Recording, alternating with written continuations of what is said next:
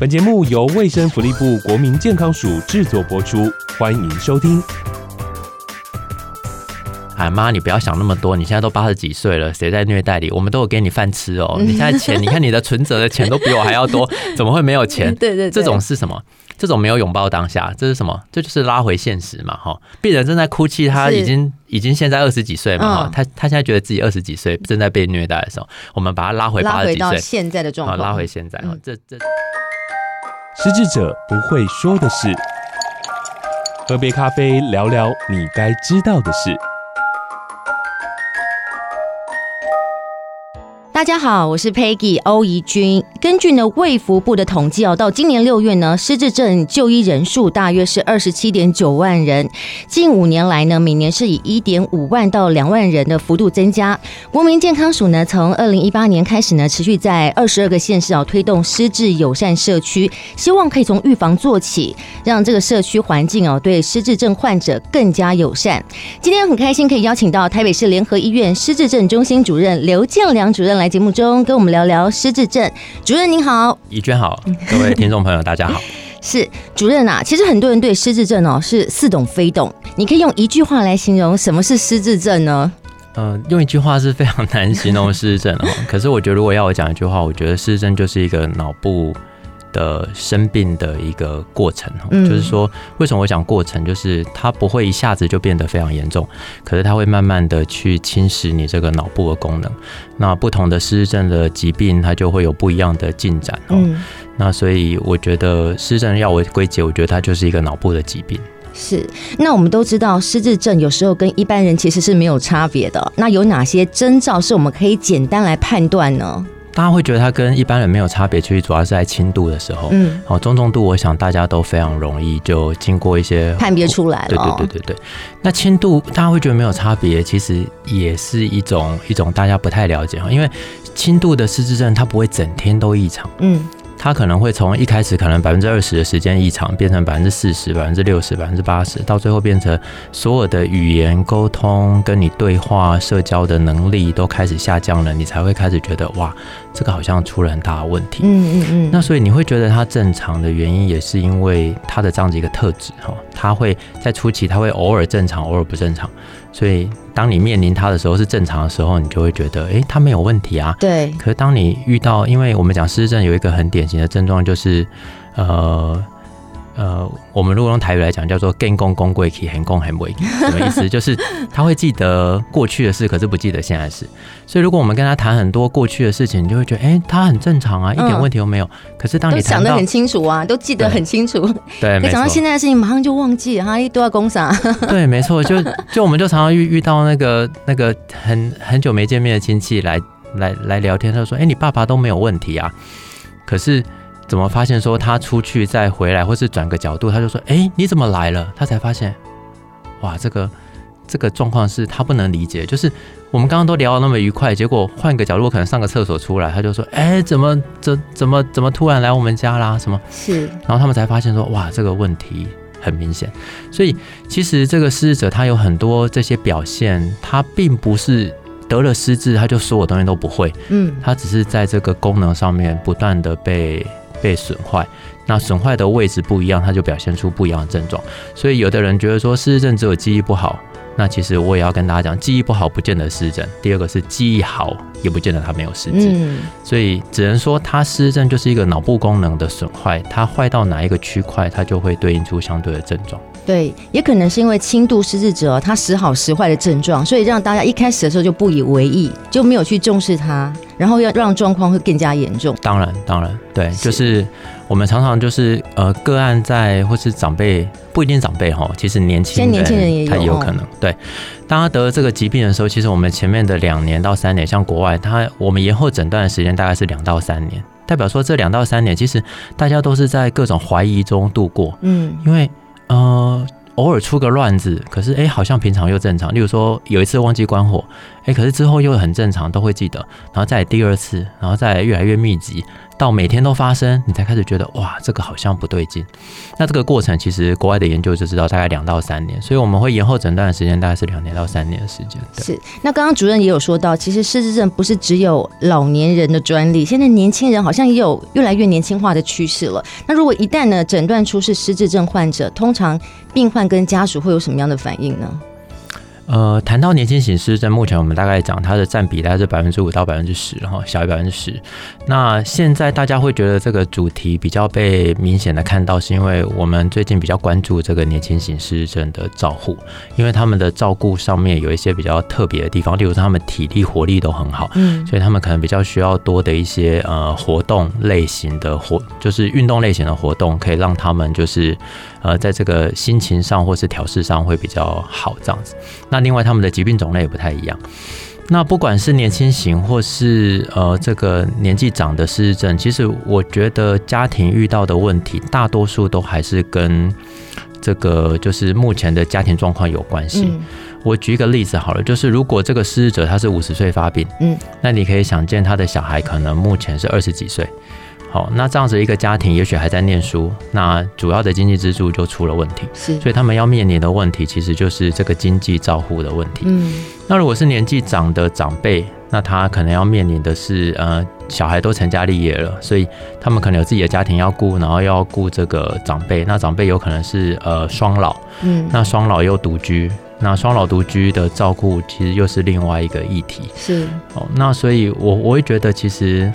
很多的这个家庭在面临这个失智症，其实他们的问题都是很个别性的。我们通常在在提供他们协助的时候，都要深入了解这个家庭的一些动力、家庭的一些呃这个目前的家庭的这个经济状况等等，我们才能够给他比较好的协助。是，主任，其实这个失智症跟遗传有关吗？这个比例是偏低了哈，这个比例偏低，就遗传性的失智症也不到百分之十。嗯，那而且大多数是属于年轻型的哈，因为我们谈到遗传性，它就是某些单基因的缺损，那这些基因的缺损都会让失智症的发病时间比较提早，可能在五十岁左右就会开始发病，所以比较年轻型的失智症是比较多遗传。嗯，那。有人会讲到说，哎，可是我看起来也好像有遗传，然后我的阿嬷九十几岁得了失智症，我爸爸八十几岁得了失智症，那我以后会不会得失智症？嗯、那这种这这种东西的遗传就不叫遗传，我们常常讲它可能是一种生活习惯的的传递，或者是某些慢性病的基因的传递。嗯、那如果你有一个比较。不良的生活习惯，哈，或者是说你有这些慢性病的这些传递，例如说糖尿病的的这个基因是比较容易被传递的，高血压这也是常见的，高胆固醇，那你有这三高，当然你就比较容易发病。可是它的类别就会比较是呃年长这种类别，比较不是年轻型的。年轻型是基因的缺损造成，它一定是会比较早发病。是失智症可以预防吗？譬如说鼓励长辈多打牌啊，多动脑啊，对，没错，你这样就不会失智。对，我也是叫我的病人，如果有什么喜欢的活动，他就尽量都会参加哈。是，可是这会这面临一件事情，就是预防这件事情是说永远不会发生的意思吗？还是说，还是说到某个阶段，它还是会就是会出现？对，因为它就是一个，我就我就说失智是一个脑部的老化的一个疾病。你就算没有得到失智症，失智症只不过让这个老化的速度，或是这个退化的速度，我们讲退化好了，退化的速度提早。嗯、那老化其实我们脑如果用到一百二十岁、一百三十岁，它也是有点轻度了嘛。嗯、那这个是一个自然的这个脑部的的的的这个退化或老化的过程。可是我们可以知道，就是说。我们如果面临这样子的一个状况，我们其实要去思考，就是这个脑部的功能，当它在这个过程中间持续的在退化，我们要预防它，我们要想的一件事就是，我们可能只能延缓它，不见得是预预防它，因为预防感觉好像这辈子都不会得嘛，是是是。可是其实不可能，你只要年纪够大，你一定多少都有点功能的下降。可是延缓现在是做得到。我们现在谈的第一个延缓最有证据的就是讲到运动，有氧运动。好，那再来就是饮食，目前可能谈到像地中海饮食或者。只是说，我们谈的就是均衡饮食，好，然后再就是我们谈到的就是健脑的一些运动，像刚刚提到的，像有些人可能喜欢打牌，有些人喜欢去跟跳舞、唱歌，嗯，嗯，嗯，好，那这些都需要动到脑的，或是画画，或是等等这些东西都会需要动脑。那再来一个就是讲的社交互动，我觉得社交互动在某些层面上好像又比运动、饮食还有这个健脑活动又更重要。嗯，原因是因为社交互动其实很少是单纯的。例如说社社交互动常会合并动脑嘛，例如说一起打牌就是社交加动脑。是，那有时候又会一起去吃一些好吃的东西，那可能又如果你挑的好，那又是有营养，对不对？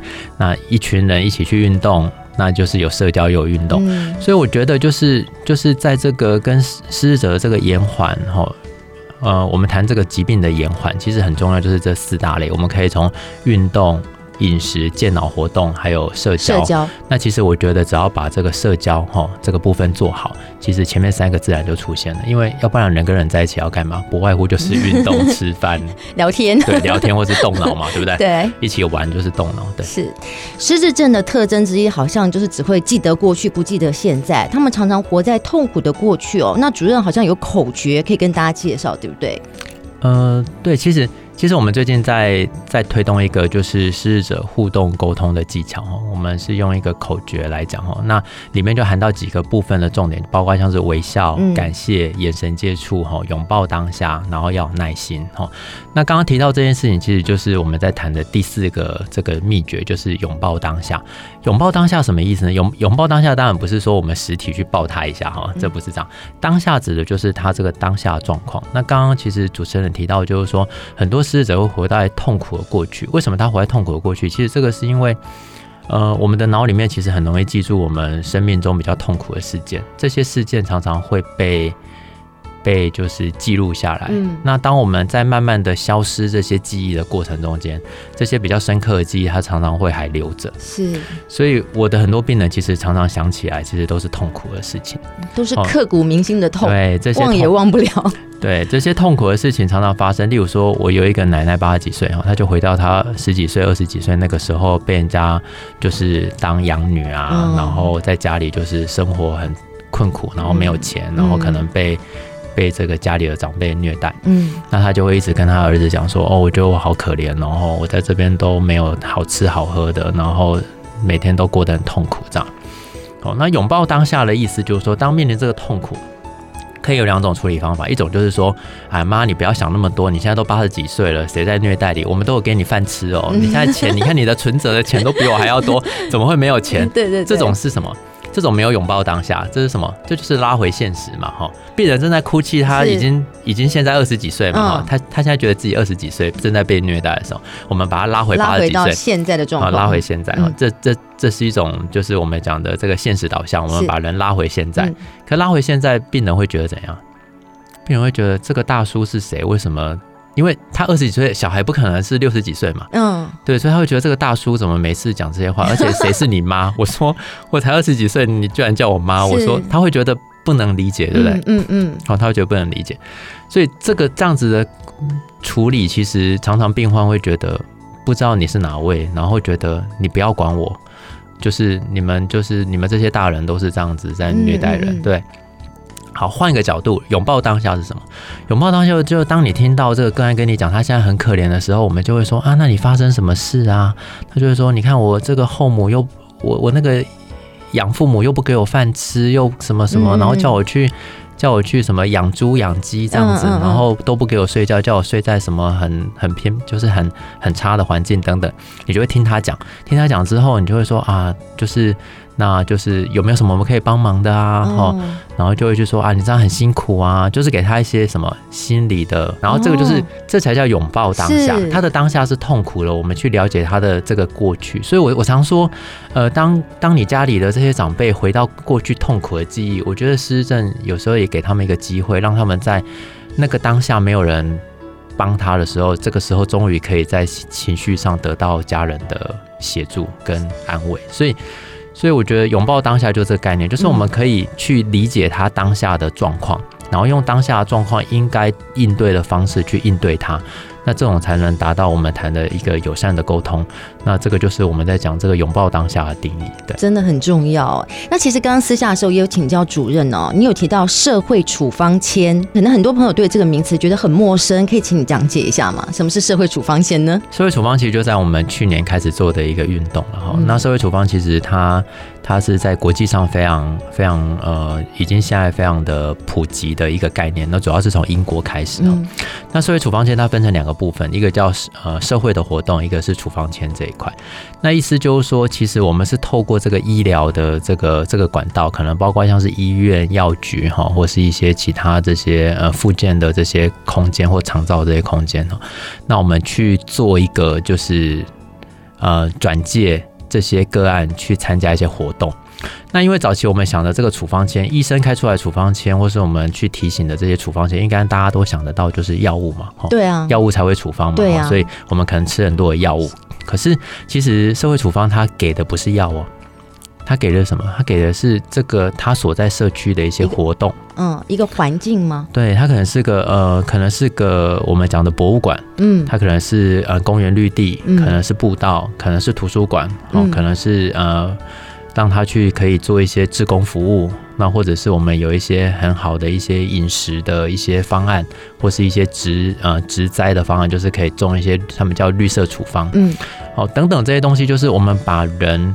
送到不是进医院，我们把人送到社区的各种活动里面去，嗯，一个友善环境。对对对，可以这样说。然后这些都是本来在社区里面就存在的环境，然后我们透过这个方式，我们让让这个个案可以很好的去跟这个社区做连接。是，主任，你刚刚讲到社区中的友善失智单位，我们应该怎么样去照顾或服务失智者还有他们的家属呢？可以再讲 detail 一点吗？对，失友善单位其实要去照顾跟呃去陪伴这些失智的家属，我觉得最重要的第一件。但是当然要先了解什么，我我们要服务的对象的状况哈，所以，我我觉得要像我们现在在跟一些博物馆合作，我们第一步我们就是会先帮他们做一些就是相关的课程，让他们去了解失智症哈，那让他们去知道失智症是什么样子的内涵，而且是从另外一个角度，从从不是疾病的角度，从从他症状的角度，从他心理的角度，用同理心的角度去感受这个失智症。哦，那当我们如果这个这个。我们讲的这个友善单位或友善组织，我们可以从这个角度去了解失智症之后，我们才能够为他们去开发一些很好的活动。那使用的方式其实也可以用刚刚的口诀，就是我们去了解说，我们面对失智症的时候，我们怎么跟他从一开始的微笑、感谢、眼神接触等等，好，然后可以有耐心的跟他做一些，就是在这个单位上的一些互动。那用这个方式，我们就可以跟透过这个方式，我们可以让。长辈到我们的单位或到我们的组织里来，都可以得到，嗯、呃，就是比较比较有点像是被同理、被接受的一种服务。嗯，嗯，是因为现在新冠疫情的冲击之下呢，不少轻微的失智症患者，因为减少实体活动，他们的认知功能似乎也有衰退的状况。不知道在医生的门诊当中，是否有观察到这样的一个状况呢？对，从五月开始这个疫情之后，其实最近的病人开始慢慢的。呃，回来就医哈，因为他们手上的药物也用完了，然后开始回来就医，然后我就会呃很很常规的，我就会问一下他们最近的状况。嗯，那我的感觉大概有一半以上的病人，他的这个功能都很明显的下降。是，那这个下降最主要的两个部分，一个是体力的衰退。那体力的衰退问起来千篇一律哈，就是这两个月几乎都没有出门，关在家里面。对，即使到现在疫情可能已经稍微有点比较和缓了，嗯，还是大家都很不敢出门。嗯嗯。好，那那这件事情就会面临，就是说我我们让失智者，因为他需要几个部分嘛哈，他需要呃可能需要运动啊，可能需要动脑啊，可能需要社交，社交在家里完全就都没有了。嗯。那没有之后，体能当然衰退哈，肌肉萎缩，体能衰退哈，走路开始出问题。第二个部分就是智能也开始衰。衰退，所以失智症的严重度很明显，就是所有的家属都开始发现个案不太讲话了，嗯，个案的这个思绪思考都变得比较比较平淡，嗯，好，变得有点比较不爱讲话。那这个身体功能下降、脑部功能下降，其实在这个疫情上面，我我觉得已经非常常见了，非常常见。那还好，现在开始活动在增加，啊啊、所以长辈可以又在参加，可能参加我们讲的据点活动，或是外面的各种各种呃。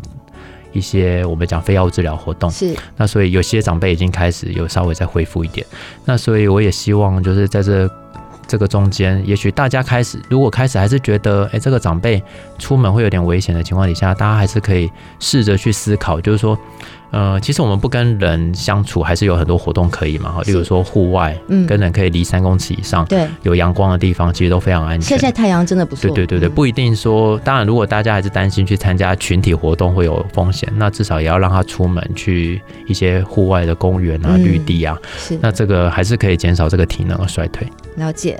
好的，今天非常感谢台北市联合医院失智症中心主任刘建良主任，非常感谢你的分享，谢谢。谢谢。